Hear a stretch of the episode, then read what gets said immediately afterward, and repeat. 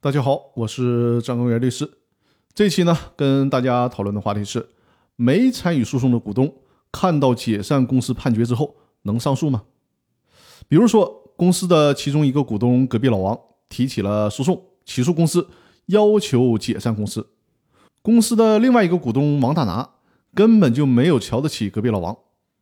都不屑于参与到这个诉讼中来，认为隔壁老王肯定得败诉。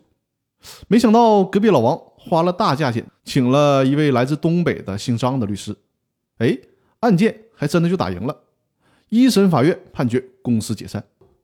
这种情况下，之前没有参与诉讼的股东王大拿能对这个一审的判决提起上诉吗？对不起，答案是不能，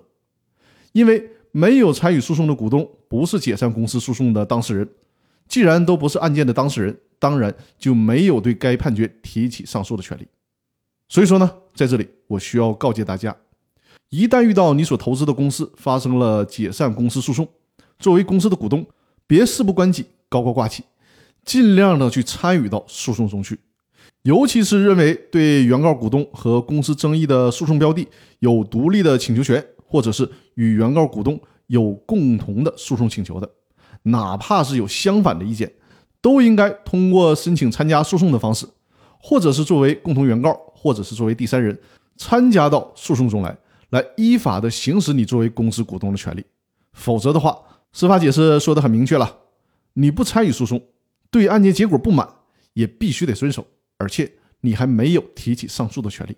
这多被动啊，对吧？所以说，遇到此类案件，尽可能的申请参与到解散公司诉讼中来。那好，这一期的音频就到这里了。感谢大家的收听，我们下期继续，谢谢大家。